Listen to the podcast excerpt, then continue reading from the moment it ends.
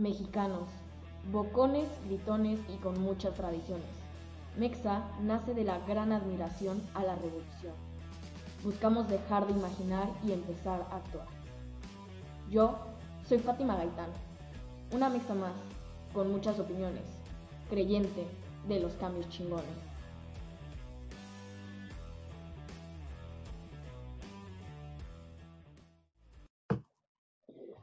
Bueno, pues bienvenidos a un nuevo episodio. Hoy tenemos un tema y un, invitado sumamente especial.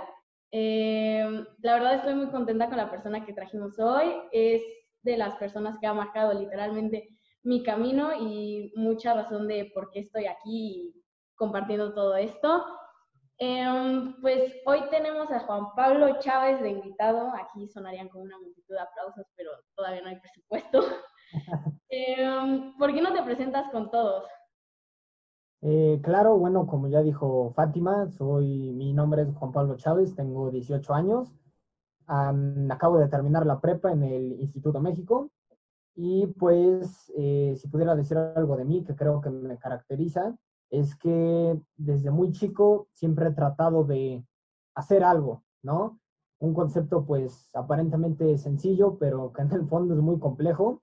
Eh, siempre me ha gustado hacer cosas, meterme en lo que puedo, involucrarme en algo y creo que mayoritariamente porque sé que como la vida es limitada, hay que hacer cosas, hay que hacer algo. Y por tanto, pues recuerdo desde que era, creo que los 5 o 6 años, que mi papá me había metido a taekwondo, a danza, creo que hasta papiroflexia y creo que a básquetbol. Entonces, pues sí, desde, desde que era pequeño me gustaba meterme en muchas cosas. Perfecto. Hoy tenemos un tema del cual pues yo creo que encajas perfectamente. Hace unos días yo vi una publicación que decía como México es como ese niño de la escuela que puede sacar un 10 pero como echa la flojera se queda con un 7, ¿no? Y de hecho esto lo mencionábamos en los primeros episodios. Y viendo un poco atrás la historia que he tenido en la escuela, me quedé pensando y me di cuenta que una de las personas que más ha marcado este camino para mejorarme día con día fuiste tú, ¿no? Em, les voy a poner como un background historia de por qué está aquí Juanpa. Nosotros dos éramos como, o sea, si tiene, estoy seguro, pero éramos esos dos vatos castrosos que concurso que, concurso que estábamos los dos y acabábamos en la última ronda, ¿no? Y de hecho ha sido de las competencias más puras y más motivadoras que he tenido, porque, y esto se lo he dicho varias veces y te lo vuelvo a decir las veces que sea, sé que en cualquier momento si volvemos a competir y estoy frente a ti, vas a sacar la mejor versión de mí y que cuando ganes te aplaudo de, de pie. O sea, la verdad es que si no fuera por ti, no sería capaz de hacer muchas cosas de las que hago. Y tomando este hilo y este tema de conversación, algo que decíamos antes de grabar es, no me imagino mi vida no haciendo esto, ¿sabes? No me imagino mi vida quedándome quieta sin estar por todo este camino. Y pues con esto abrimos el tema de hoy. Vamos a hablar acerca de, pues, ¿por qué tenemos este chip de sacar este 7 en vez de este 10? Entonces, pues, Juanpa, cuéntanos tú un poco, ahora yo ya aquí sé como un mega spoiler, pero cuéntanos un poco de tu historia, de cuando te diste cuenta de, oye, ¿sabes qué? A lo mejor no me basta con solo estar y quiero hacer. Ay, este, pues primero me gustaría decir un poquito de lo que dijiste al principio, ¿no? De que pues sí, como bien dijo Fátima, cuando empezamos la secundaria, a ambos nos gustaba pues el tema de la oratoria, ¿no? Eh, hablábamos de distintos temas, ella y yo, pero pues era muy chistoso porque siempre llegábamos a la final. Y primero, segundo y tercero de secundaria, tú y yo fuimos primero y segundo en oratoria. Entonces, pues fue, fue, fue bastante chistoso y sí como que me motivaba, ¿no? Eh, hace poquito vi un poquito del libro de los siete hábitos de Stephen Covey y menciona una parte de la competencia, que la competencia es buena cuando te ayuda a crecer, ¿no? Que incluso lo vemos en el libro de mercado y en muchos temas, pero que la competencia es buena, te ayuda a crecer, pero que tienes que tener cuidado de que no sea para eh, entrar en la soberbia, se puede decir, o para hacer menos a la otra persona. Entonces, pues creo no sé, debía decir eso, ¿no? Pero bueno, ya entrando un poquito más en el tema, em, de que México, este niño que puede sacar 10 y saca 7, estoy completamente de acuerdo, pero no hay nada que me duela más. Porque, pues, vemos en cuestión de geografía, o sea, geográficamente México está en un lugar casi perfecto, me atrevo a decir. Somos uno de los países más poblados en el mundo, ¿no? Encima de Francia, Italia, España, Japón, que son potencias, tenemos más población que ellos, tenemos más recursos que la mayoría, geográficamente, ni se diga, muchos años de historia, una cultura impresionante, y sin embargo, pues estamos muy mal en muchos sentidos. Hace poquito tuve la oportunidad de escuchar una conferencia de un catedrático universitario y mencionaba precisamente ese chiste, ¿no? De que, pues a mi gusto, de mal gusto, vaya la expresión, pero no me gustó tanto, pero creo que expresa un buen punto. Decía que cuando Dios creó los países, decía, eh, a Japón le vamos a dar una cosa, a España le vamos a dar dos, eh, dos cosas, ¿no? A Brasil le vamos a dar árboles. Y así empezaron a repartir.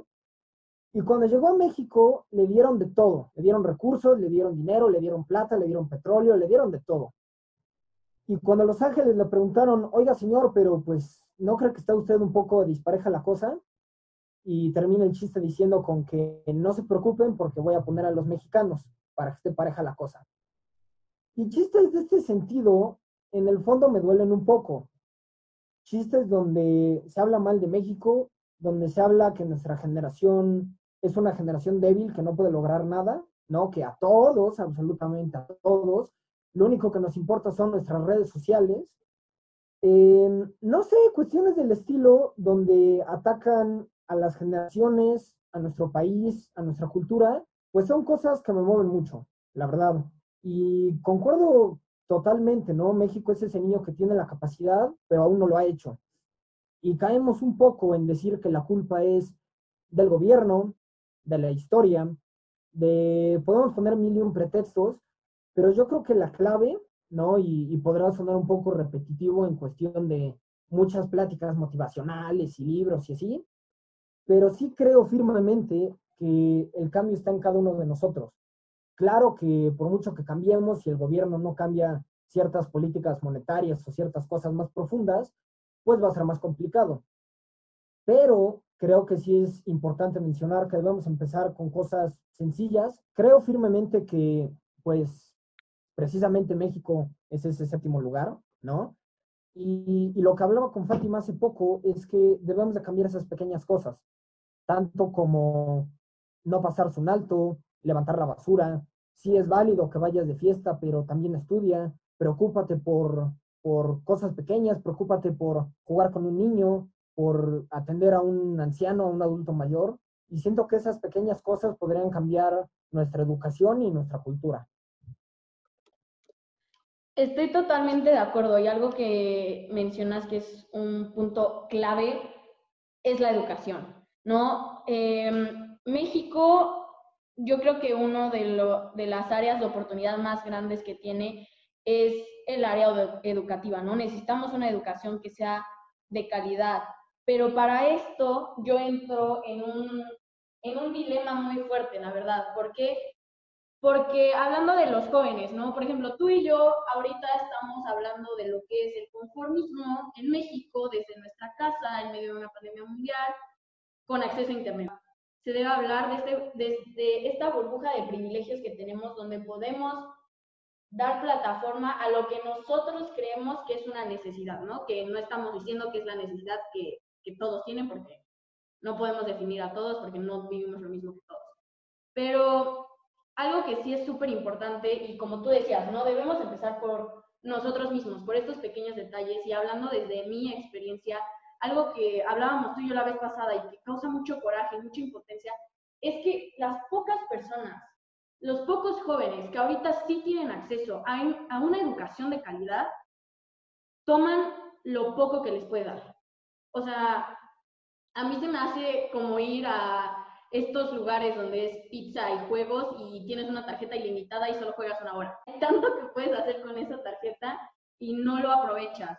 Y es, es algo que se debe reconocer. La mayoría de las veces cuando es algo que nosotros dos vivimos, ¿no? Veníamos de una escuela que es de muy buena calidad, pero empecemos porque las personas que empiezan a dar ese, ese paso para hacer un cambio, para motivarse, para tomar acción, se les tacha de locos, se les tacha de nerds y se les toma como un blanco débil dentro de esta sociedad de privilegiados en la que vivimos.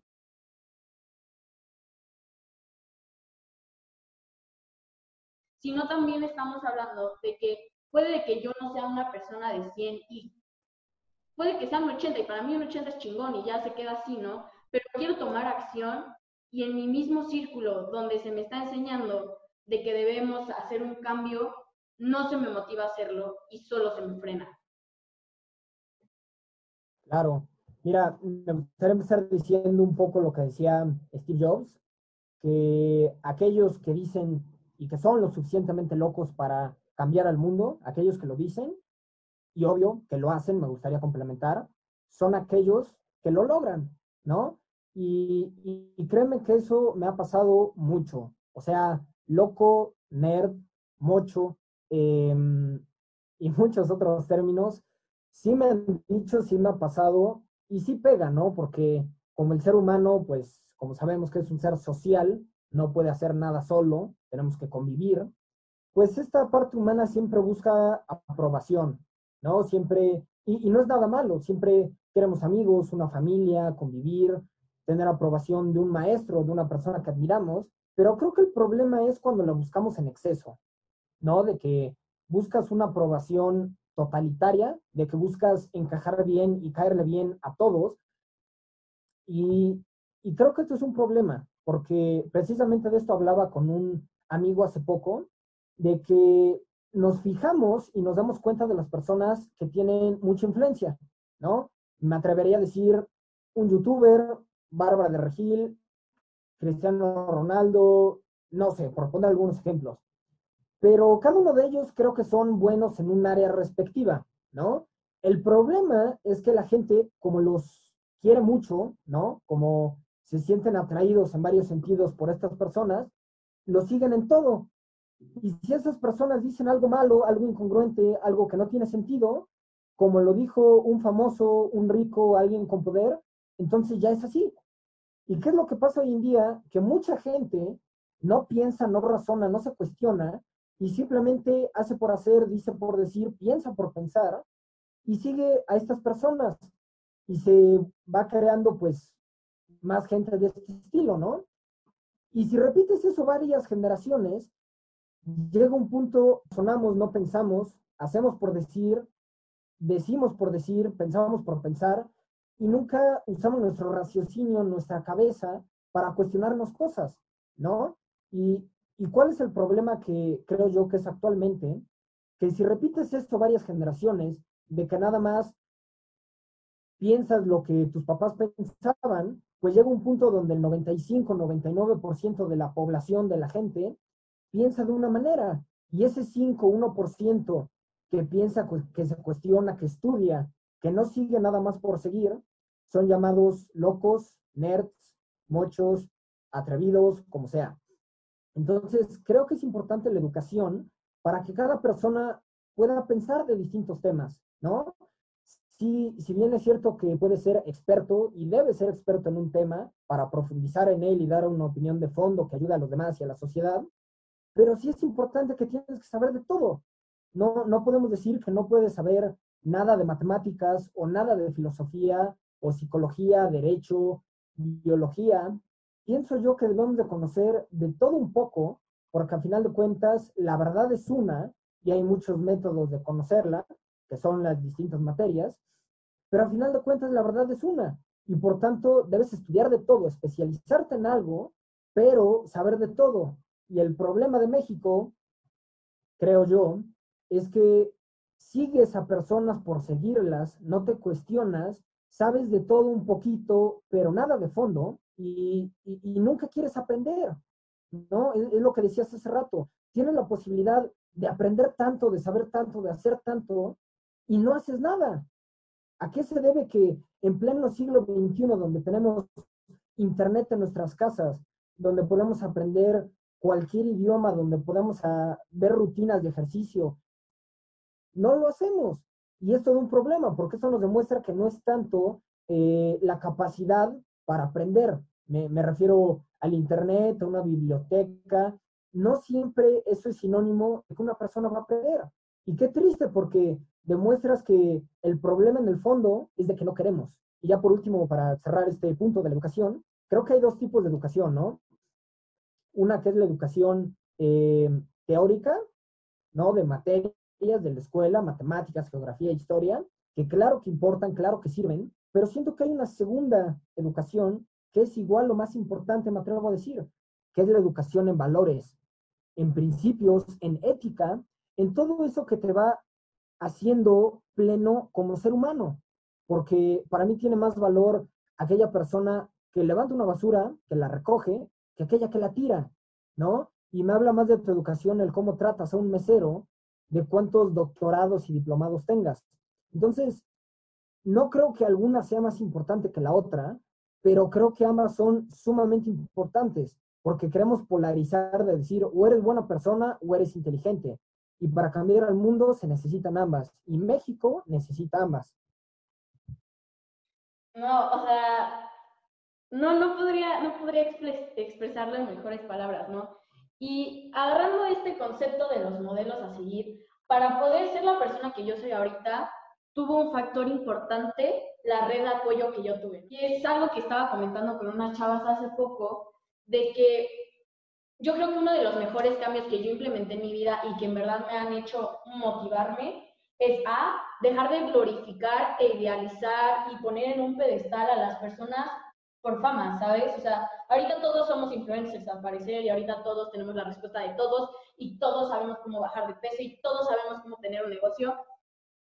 Pero cuando en verdad aterricé, ¿no? Y ahora admiro a mi compañera que acaba de ganar un debate, a la que es presidenta de ese grupo estudiantil, a la que sale todos los días a marchas para el cambio climático, a, pues a ti mismo, ¿no? Un, un chavo que está en las mejores universidades de México y rompió madres toda su prepa, o sea, cuando en verdad creas estos modelos a seguir tan cercanos a ti, los visualizas de una manera real, los visualizas de que sí, güey, la cagamos, pero podemos hacer algo y es lo que te motiva, ¿no? Yo creo que eso es fundamental, escoger tu red de apoyo, quién, quién va a ser como, a ver, mija, sí, te caíste de la bici, pero hay que seguirle pedaleando, esto es solo una parte, ¿no? No hemos llegado.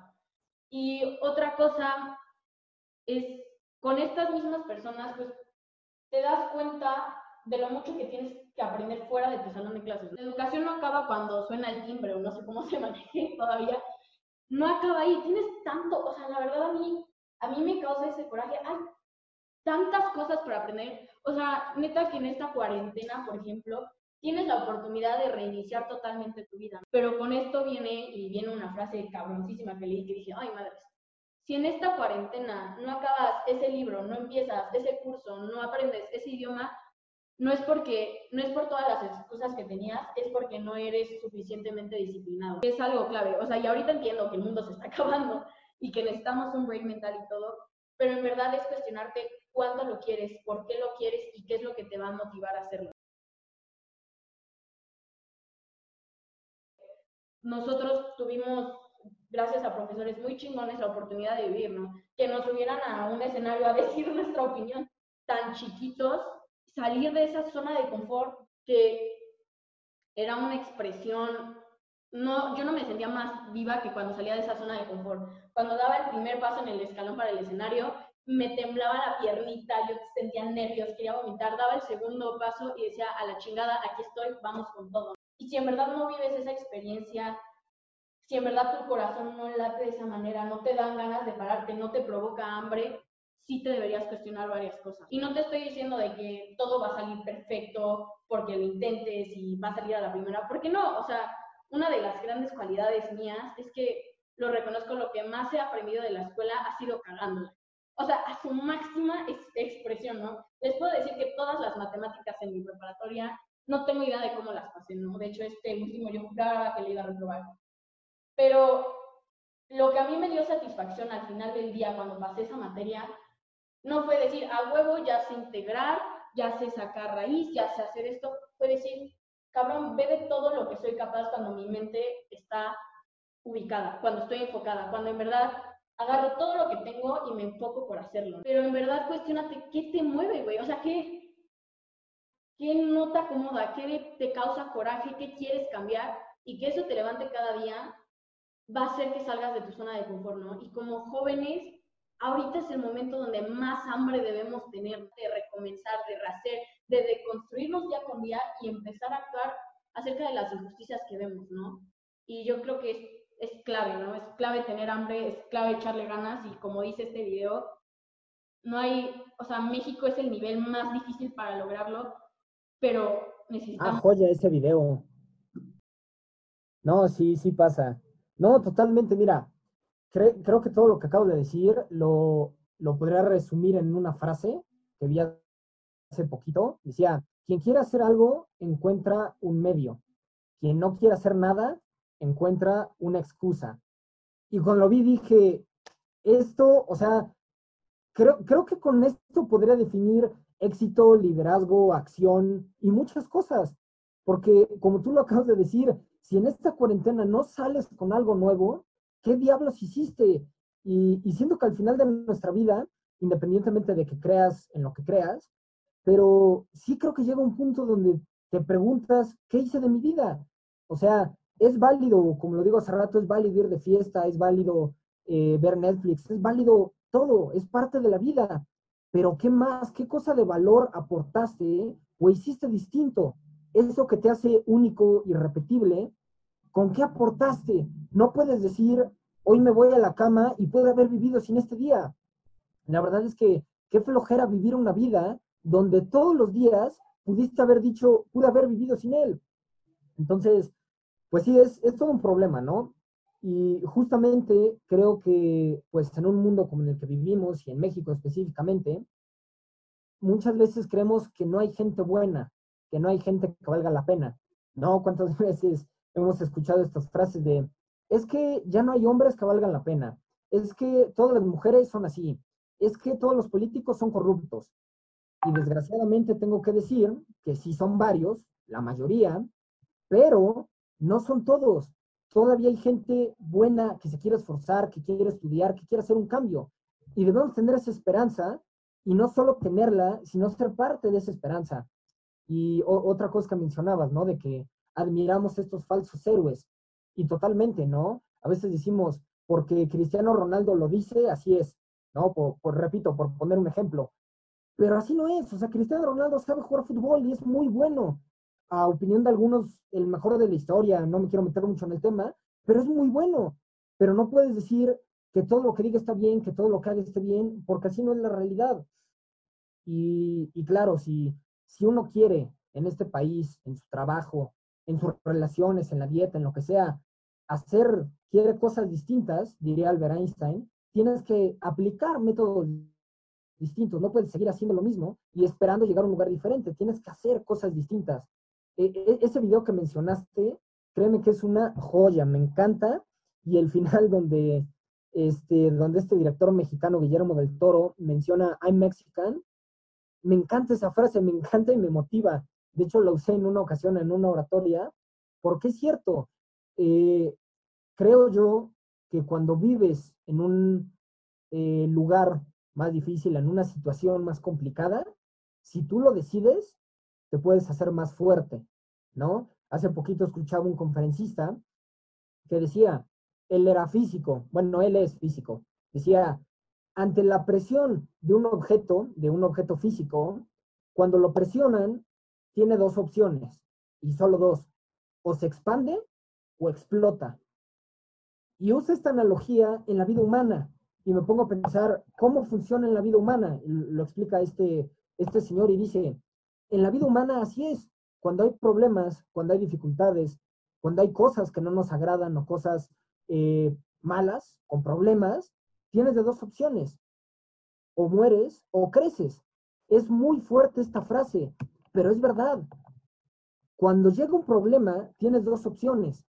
O te quejas, o lloras, o revientas como este material, o creces, te expandes y con ese problema tienes una historia para contar y para hacer que otras personas no vuelvan a caer en ese problema, que no sigan ahí y que puedan crecer.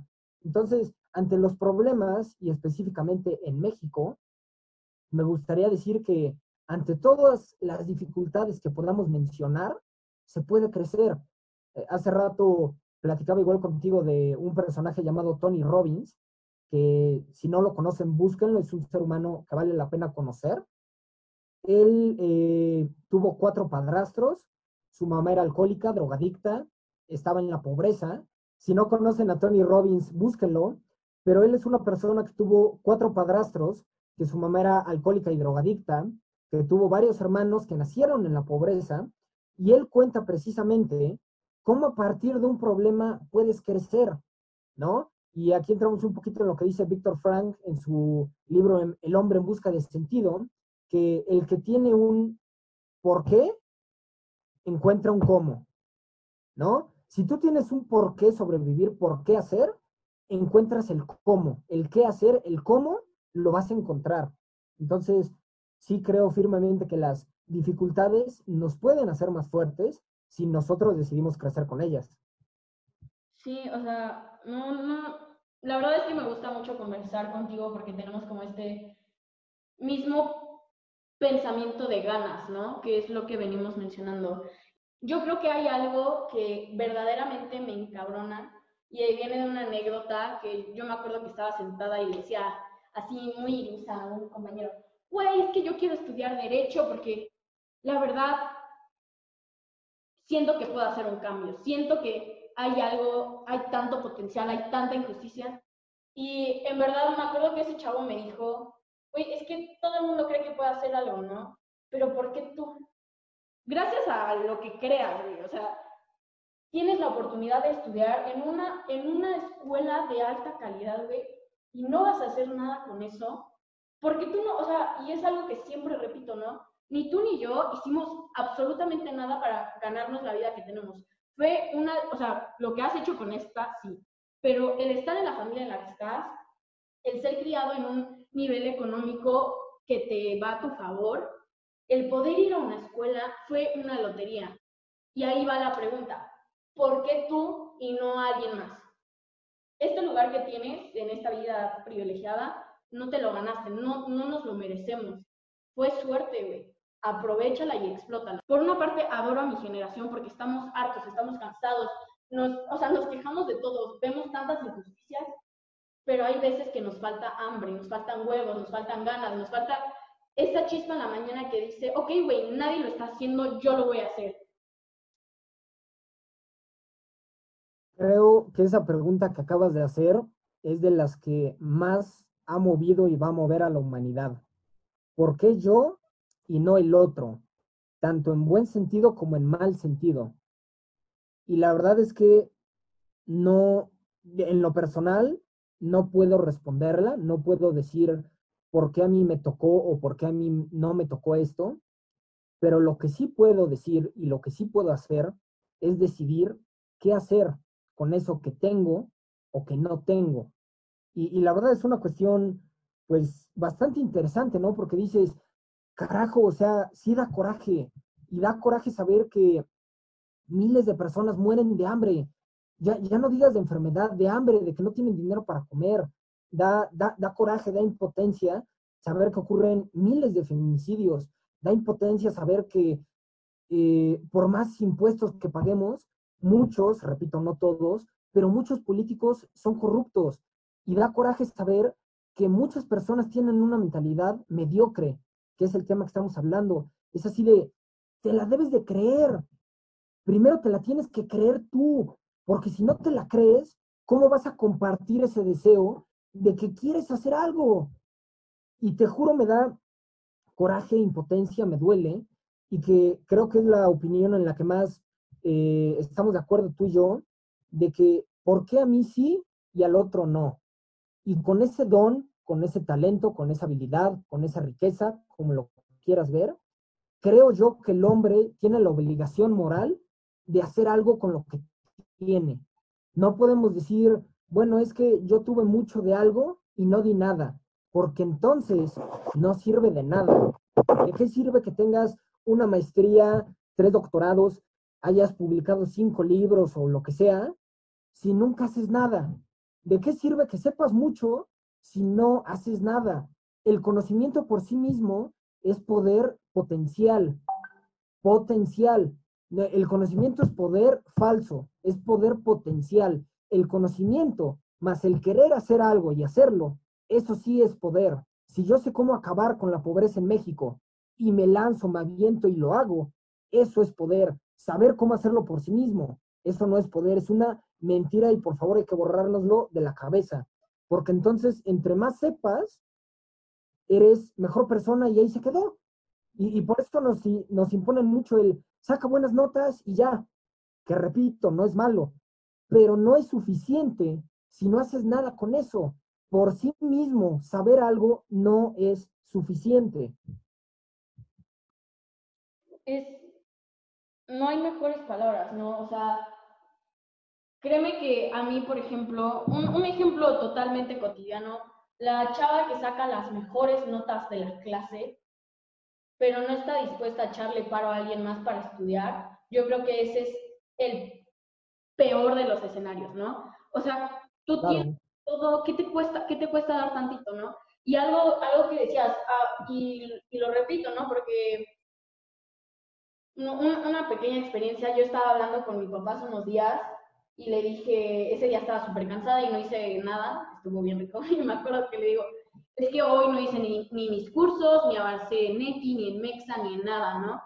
Y recuerdo que me volteó y me dijo, Fátima, ¿ves? No siempre se trata de cambiar al mundo. Y yo me quedé como, verga.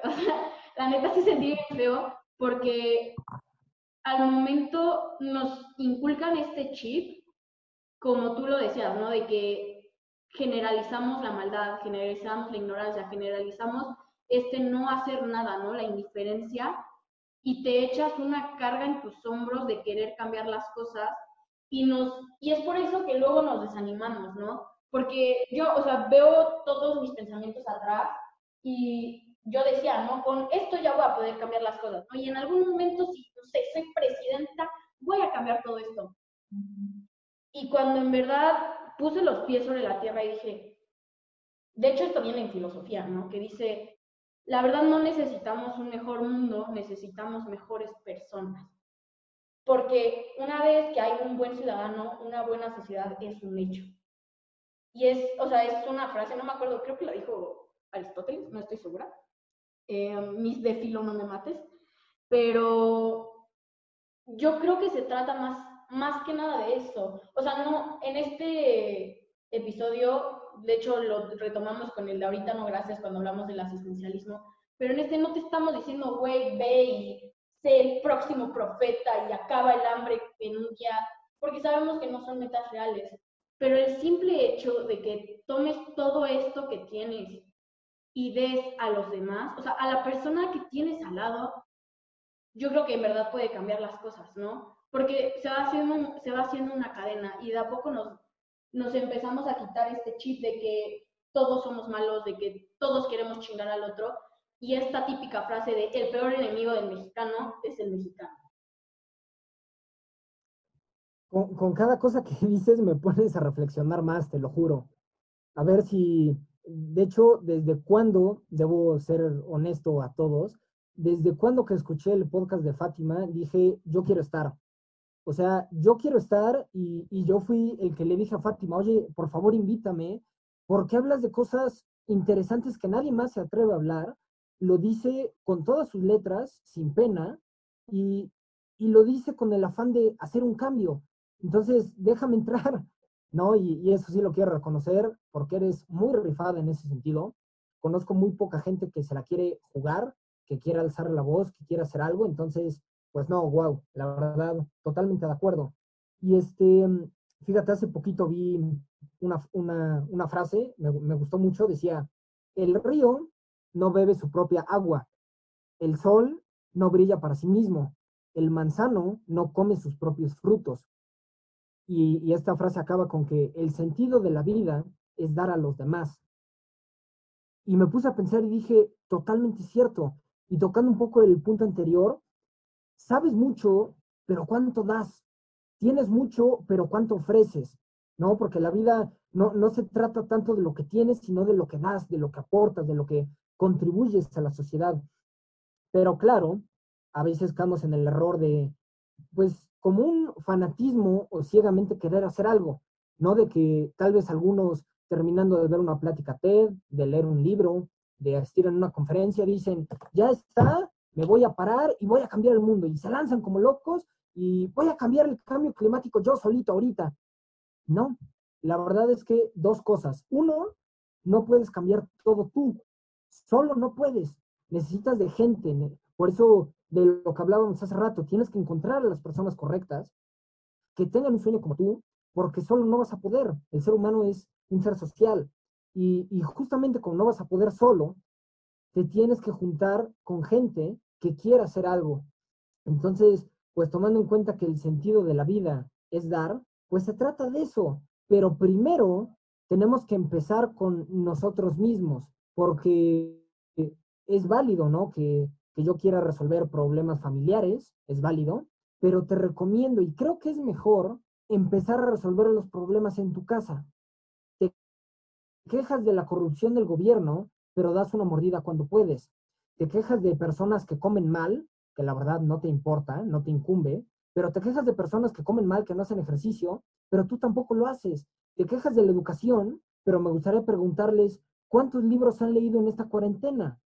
Y, y la verdad es que si no se te vienen a la mente, es que nosotros somos parte de ese problema. Debemos empezar con nosotros mismos. Y suena muy cliché, muy de conferencia y lo que quieran, pero es muy cierto. Si uno quiere hacer algo grande, tiene que empezar con algo pequeño y con uno mismo. Sí, es, es un punto clave, ¿no? Y se repite en todas las conferencias TED y lo vamos a repetir en MEX a las veces que sea necesario. Pero de hecho yo, o sea, con esto conectando, vi una frase que dice, hay veces que es bueno voltear atrás para ver cuántas personas te están siguiendo, ¿no? Y, o sea, no es por el afán de decir, sí, yo soy un líder, hay un chingo de personas detrás de mí, pero piensa que hay personas que, que para ellos seguir tus pasos es una motivación, ¿no? Y es un coraje. Y es por eso que antes de empezar todo este camino, la primera chamba es que tú estés bien. Recuerdo que cuando em, empezó Mexa, yo luego subí a SoundCloud y fue el primer chip que dije, güey, puede que tenga 1500 reproducciones o puede que tenga una, pero ya no se quedó en mí, ¿no?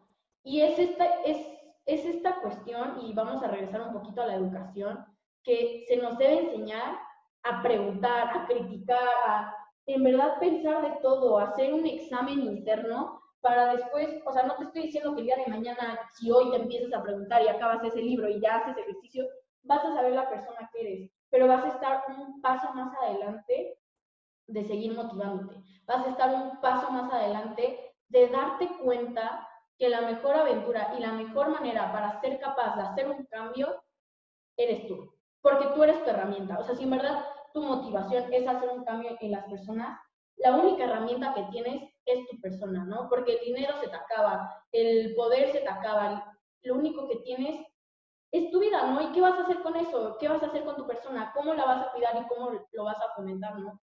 Y con esto viene una frase, no me acuerdo de quién la dijo, pero es una frase que neta me quedo pensando y ya proyectándolo más hacia, hacia el éxito que estamos transmitiendo, ¿no? Porque en nuestra generación somos locamente creyentes y muy poco planeadores. Queremos, y es, o sea, eso sí lo admito, que se nos dice como, es que creen que todo se gana con un like, es que creen que todo lo queremos en chinga, lo queremos rápido y lo queremos al momento.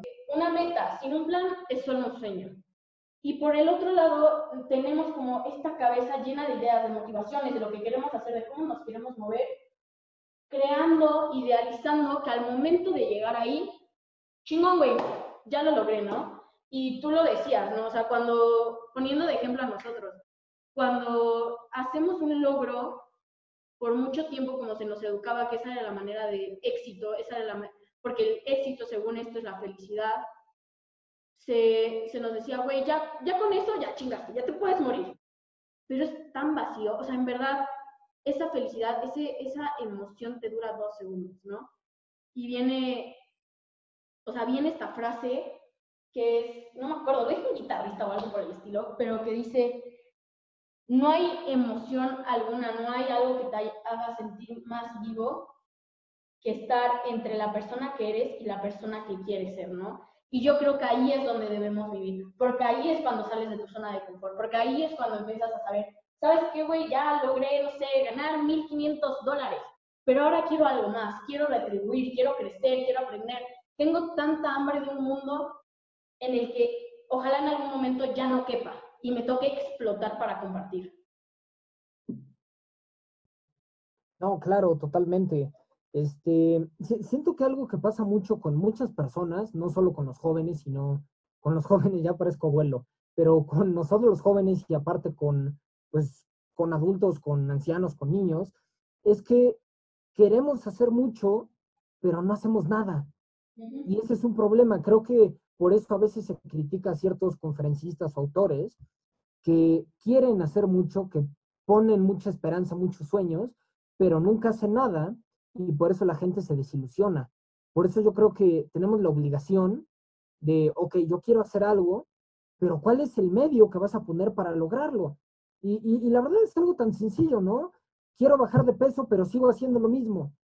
No, o sea, sal, camina un rato, bájale las calorías, toma las verduras. No, no, tienes que encontrar remedios milagrosos, eh, irte a Marte por las respuestas, eh, irte a Francia con el mejor nutriólogo que exista. Claro que no. Deja, un, se me hace muy chistosa esta cosa. Una persona, eh, un, familiar mío dice, la fórmula para bajar de peso es, para bajar de peso usa la fórmula TLM, traga la mitad. y, y es muy simpático, pero es cierto, no tenemos que buscar métodos milagrosos para hacer las cosas, sino simplemente hacerlas.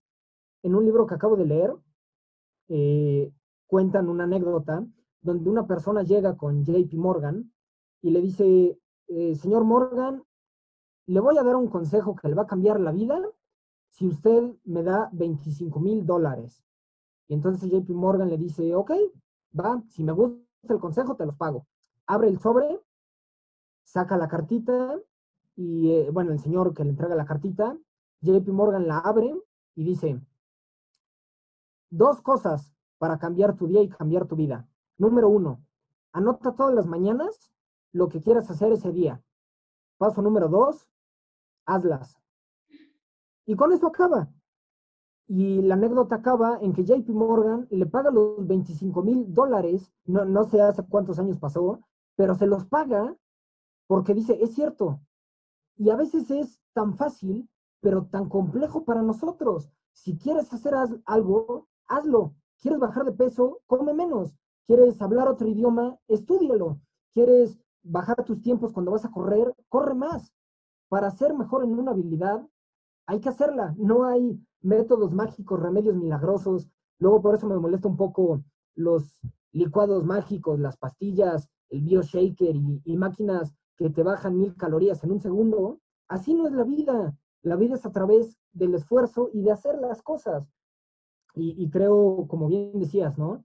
Nada, más, nada nos puede dar más gusto que proponerte algo y lograrlo. O sea, nos da mucho gusto cambiar para bien. Y, los que han dejado un vicio, un problema o han alcanzado algo bueno me van a entender. Da gusto saber que a través de algo que tú hiciste, pudiste cambiar y mejorar. Y, y ya por último, teniendo en cuenta que nuestro tiempo es limitado, nuestro momento es ahora y, tenemos que hacer algo ahorita, no, no esperar 10 años, un doctorado, tener hijos, tener millones de dólares para impactar positivamente. Tal vez tú y yo con un pequeño podcast para empezar, o, o sal y recoge la basura, o sal y forma parte de un voluntariado, o, o con algo tan sencillo, pero dale un consejo a tu papá, a tu mamá, a tus hermanos. Empieza con esas cosas sencillas para poder hacer cosas más grandes después puesto que si el tiempo es limitado, el momento es ahora. Estoy, no sé, o sea, la verdad es que siempre que hablo contigo acabo como, como una realización, porque sí, o sea, estamos hablando de que al momento de poner, en este caso serían sueños, no metas, nos echamos nosotros mierda, o sea, solitos.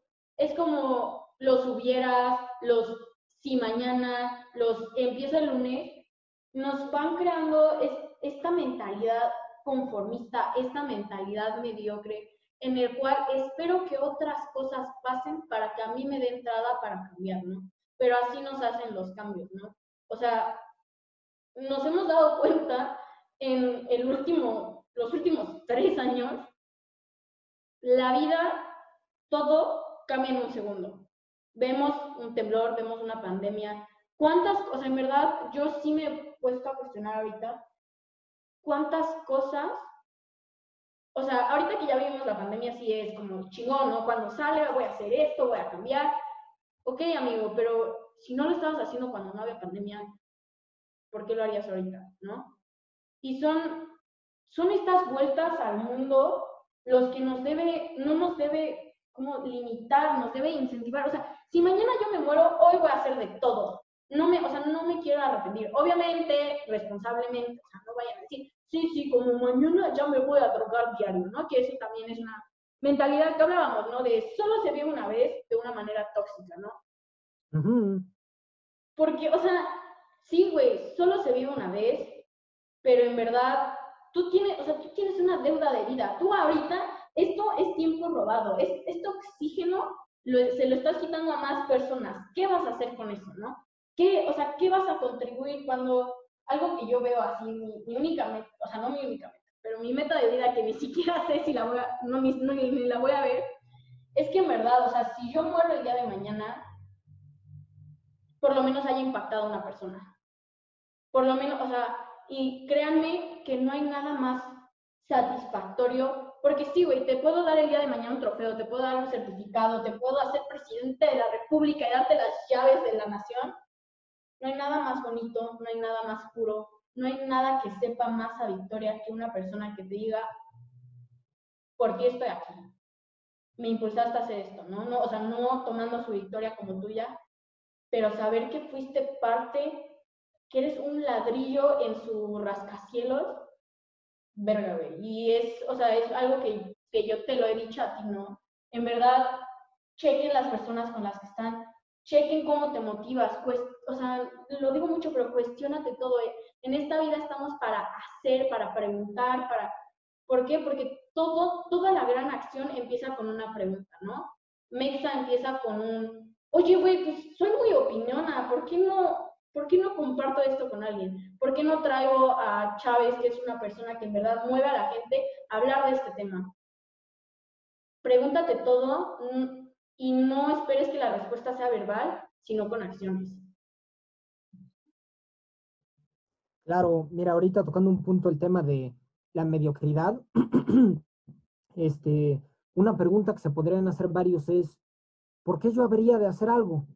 ¿No? creo que todos nos hemos preguntado eso, ¿no? ¿Por qué hoy me voy a levantar a atender un asilo? ¿Por qué hoy me voy a levantar a ayudar a mi compañero a estudiar? ¿Por qué me quiero, por qué debo de hoy pararme y, plantar un árbol? ¿O por qué debo ir a estudiar? ¿No? Como que qué flojera. Y, vivimos todo el tiempo nosotros mismos. Van a decir que cómo molestamos con las frases, pero creo que ocultan tanta verdad en pocas palabras. Hay otra que me gusta mucho que dice, nada humano me es ajeno. Y es totalmente cierto. No puedes, de, hecho también lo decía Barack Obama en su discurso cuando se postuló para presidente de Estados Unidos, decía precisamente eso. Si un joven al otro lado del país tiene algún problema de drogadicción, me incumbe. Si una mujer no tiene dinero para mantener a sus hijos, me incumbe. Si un eh, papá tiene algún problema con su familia, económico, social, emocional, como sea, me incumbe, porque todos somos humanos y a veces dividimos un poco por generaciones, por países, por cultura, por religión, por lo que sea, y decimos, bueno, es que como tú no eres mexicano, no te ayudo. Como no eres de mi generación, no coincido contigo. Como eres de otra cosa, lo que sea, la verdad es que no te voy a escuchar o no te voy a ayudar. Y a final de cuentas, todos somos humanidad, todos somos eh, eh, hermanos en el sentido de, que pues eres humano, claro que lo del otro te incumbe, tal vez no te pase a ti, pero no puede ser indiferente. Tenemos que hacer algo con, con esta corta vida que tenemos tenemos que hacer algo, no, no puedes decir, eh, como decíamos hace rato, irte sin, sin este día, sin hacer algo nuevo, sin aprender otra cosa. Y, y, bueno, de, de, la mediocridad en general, que creo que todos en cierto punto, pues, podemos ser un poco mediocres, ¿no? Pero el punto es de que lo seas lo menos posible, en los menos temas posibles, y de que te cuestiones todo. Lo dijiste perfectamente, me quitaste las palabras de la boca.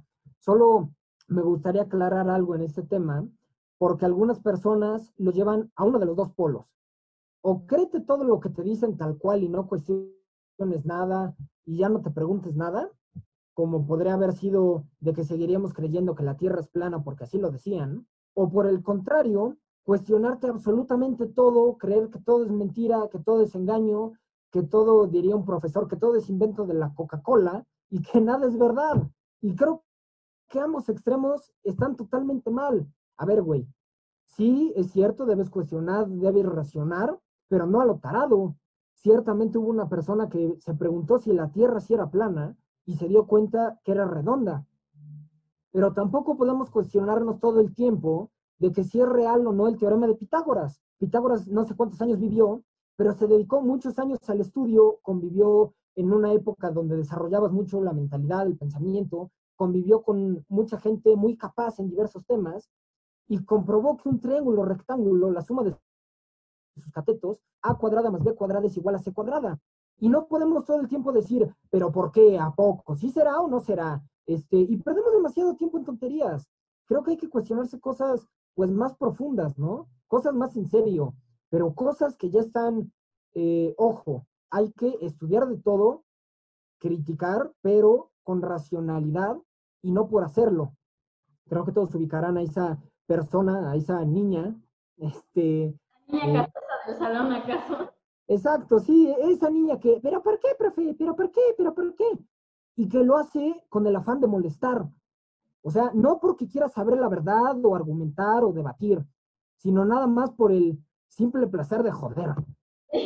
Y, no hagan eso, por favor, no vayan a hacer eso. ¿Cómo dejan a Chávez? Vean. No, sí, por favor, es que entiendan, o sea, cuestionense cosas de verdad como si la Tierra es plana o no. Bueno, ahorita ya pasaron cientos de años, ¿no? Pero es un ejemplo conciso. Pregúntense cosas de ese estilo. No se cuestionen absolutamente todo de que eh, si el teorema de Pitágoras funciona o no. Güey, si quieres compruébalo, pero no pierdas tu tiempo. Creo que por eso existen las fórmulas y expertos que saben de diversos temas que nos hablan de ellos. Así que, si me permiten hacer una invitación, cuestionense cosas lógicas, racionales y que aporten algo. No nada más es preguntar por preguntar. Lo que decíamos hace rato, no es pensar por pensar, hacer por hacer, decir por decir. Es cuestionar si verdaderamente aportar algo. Sí, o sea, en, eso coincido, ¿no? Sí debes, las preguntas deben ser el, lo que encienda el motor, pero no es el motor en sí, ¿no? O sea, el chiste de que te preguntes las cosas no es que estés ching, hijo, de con la misma pregunta, porque ahí voy a ser súper honesta. Mami, si estás preguntando para obtener la verdad, te vas a morir sin saberla, ¿no? Hay una frase que dice Jorge Bucar, neta, neta nos van a mentar la madre con tantas frases, pero, o sea, es compartir. van a decir, ya cállense ya cállense, ya mejor pongan todo el APA. No, no voy a poner APA, perdonen. Pero em, hay una frase que dice, hay dos personas viendo a la luna. Uno lo ve desde el reflejo que hay en un lago y otro lo ve apuntando al cielo y los dos la están viendo. El chiste de esto es que la verdad en, en cuestión como tal hay muchas versiones. Tú vas a tener tu verdad, yo voy a tener mi verdad, pero sí hay un punto medio donde debemos entrar. Si hay un punto medio Así de simple, todos somos humanos, todos somos empáticos y todos tenemos el tiempo contado. Más bien, todos debemos ser empáticos, porque no todos somos empáticos.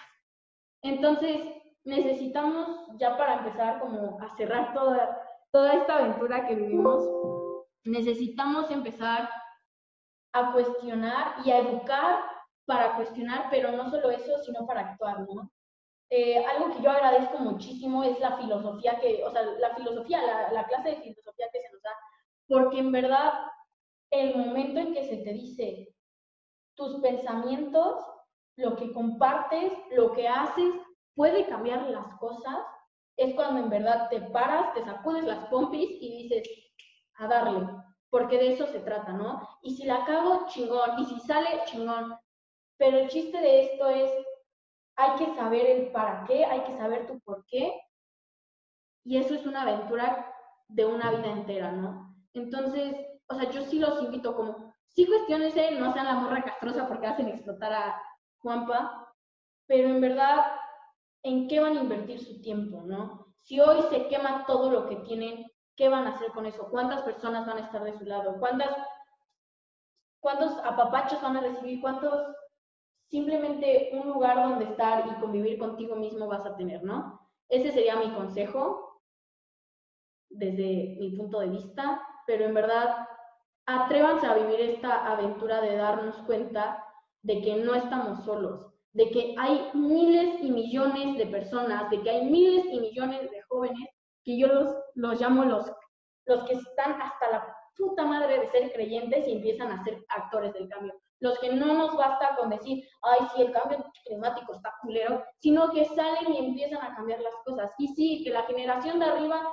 nos llame generación de cristal, que nos llamen locos, que nos llamen, ¿cómo se dice?, criticones, que nos llamen quejumbrosos.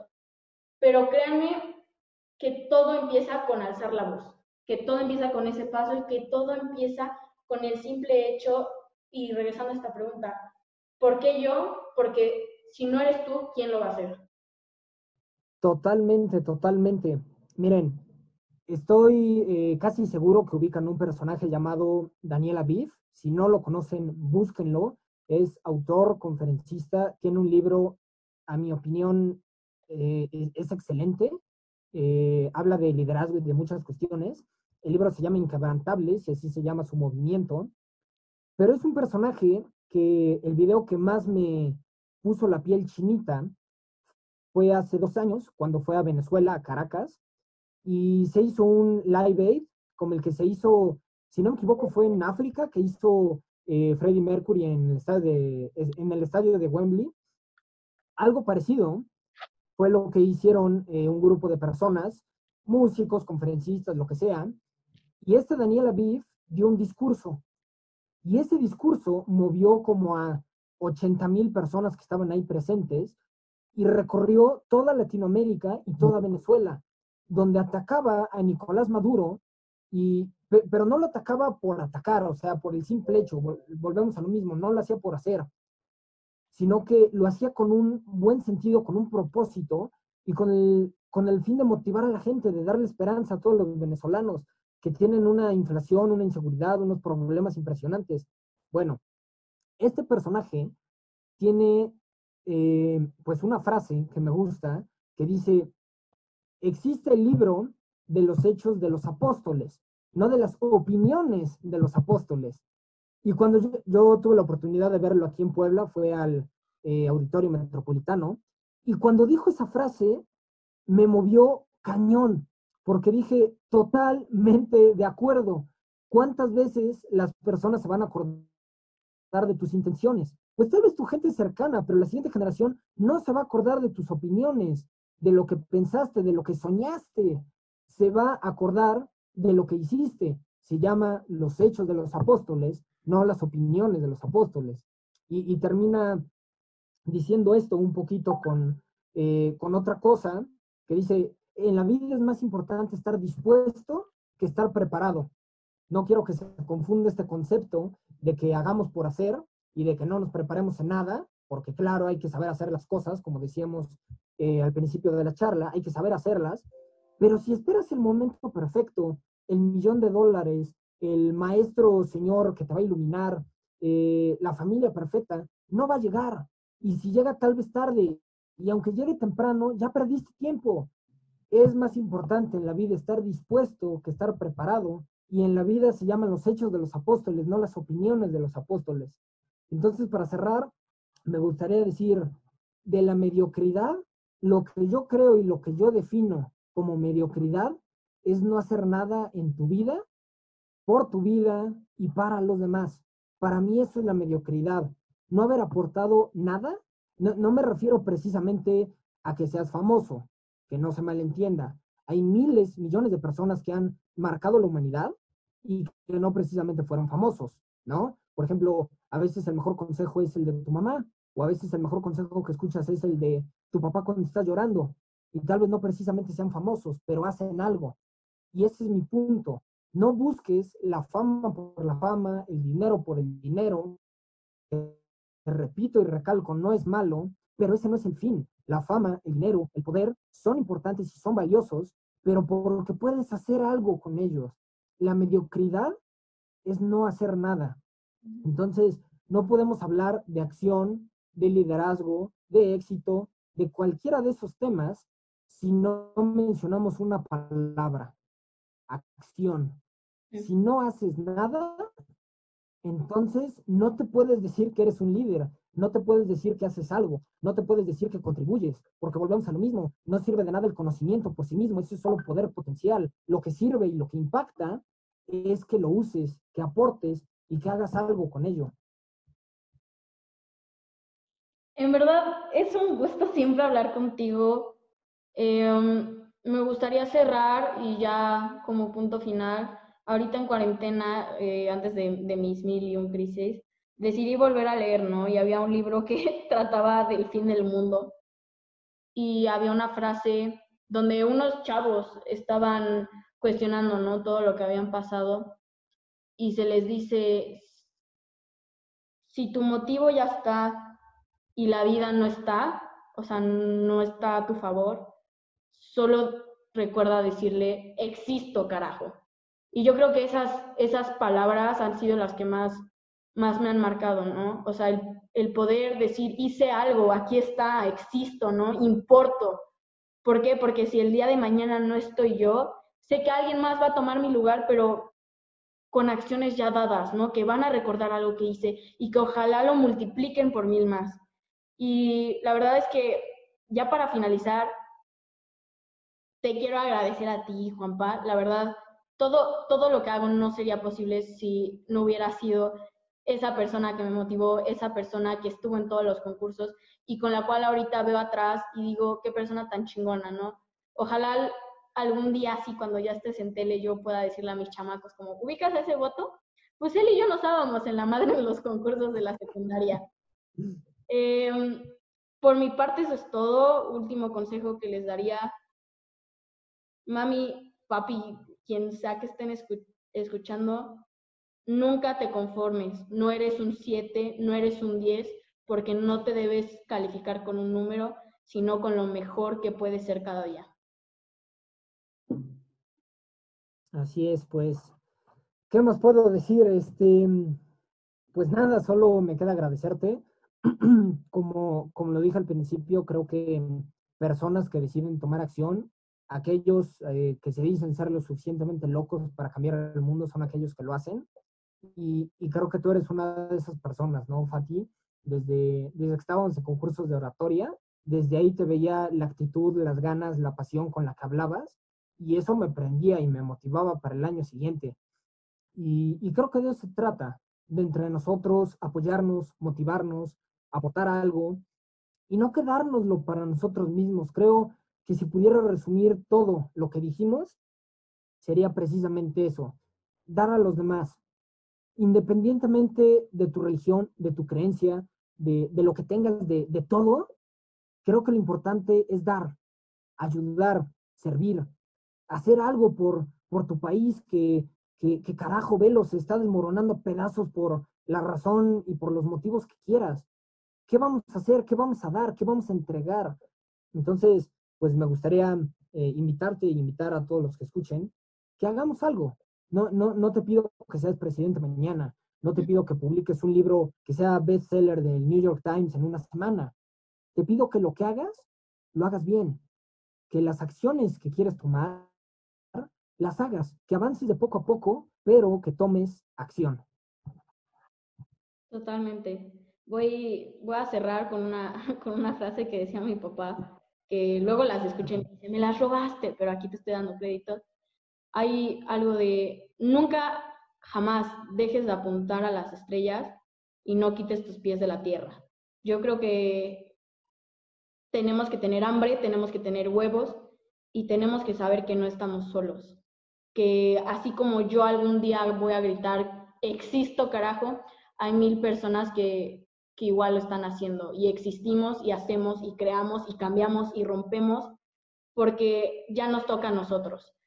México no, México es, o sea, un lugar, ¿no? En verdad, lo que hace a México son sus personas y nos toca la chama a nosotros. Y gracias creyentes, actores y rompemadres del cambio. Y nos vemos en el próximo episodio.